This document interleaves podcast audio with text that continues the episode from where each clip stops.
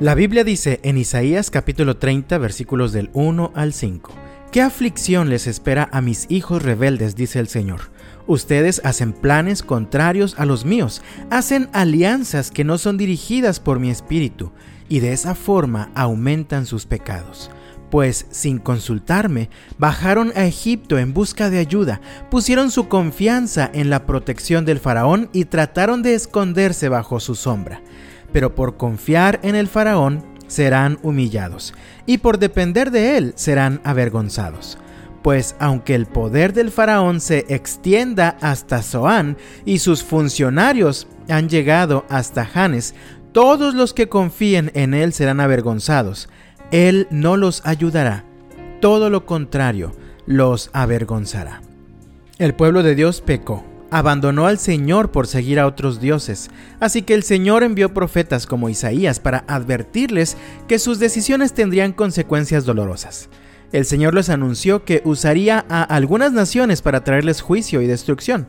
Sin embargo, ellos pretendieron burlarse de Dios, creyeron que podían ser más listos que Él así que buscaron alianzas políticas y militares con las naciones más poderosas de la época, como lo fue Egipto. Ellos dejaron de confiar en Dios, en nuestro Dios todopoderoso, y prefirieron confiar en el faraón. Creyeron que así podrían esconderse del juicio de Dios. Sin embargo, no sabían la que les esperaba. Leí hace un momento en los versículos 3 al 5, pero por confiar en el faraón serán humillados y por depender de él serán avergonzados.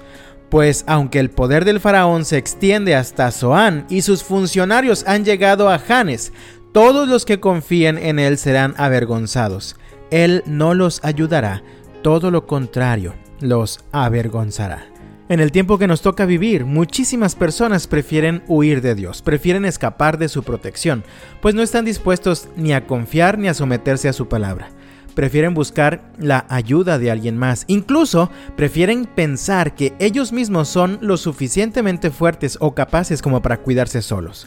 Algunos prefieren confiar en su propia riqueza o en la seguridad que les brinda su trabajo o su familia. Sin embargo, todo esto es inútil Podríamos decir, como dijo el Señor, el que confíe en cualquiera de las opciones anteriores será avergonzado. Nada de esto puede ayudarte de verdad. A pesar de que se habían alejado tanto de Dios, ellos solo debían acercarse al Señor para disfrutar nuevamente de su ayuda, de su protección.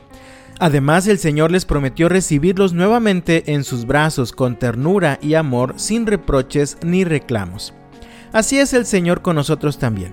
Puedes estar muy lejos de Él, empeñado en ir en contra de su voluntad, pero si te arrepientes, si te acercas a Dios, si pides su ayuda, Él está listo para dártela.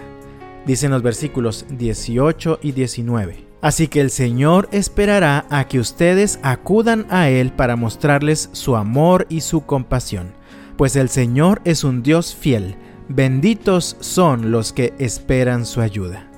Oh pueblo de Sión que vives en Jerusalén, ya no llorarás más. Él será compasivo si le pides ayuda. Sin ninguna duda, Él responderá a los clamores. Pon mucha atención a lo siguiente. Sin importar qué tan lejos hayas ido de Dios, siempre lo encontrarás a un clamor de distancia. Tal vez mientras me escuchas puedes recordar lo difícil que han sido los últimos días o los últimos meses en tu vida. ¿En quién has puesto tu confianza? ¿Qué o quién te protege del peligro? Solo el Señor, Dios Todopoderoso, tiene el poder para ayudarte en medio de cada crisis que vivimos. Así que yo te invito en el nombre del Señor. Tal vez estés muy lejos y has estado empeñado en confiar en cualquier otra cosa menos que en el Señor. Y estás llegando a un punto en el que sabes que ya no puedes más. Acércate, ven a Jesús. Con humildad, pide su ayuda. Recuerda, dice la Biblia, él será compasivo si le pides ayuda. Sin ninguna duda, Él responderá a tu clamor. Que Dios te bendiga y hasta mañana.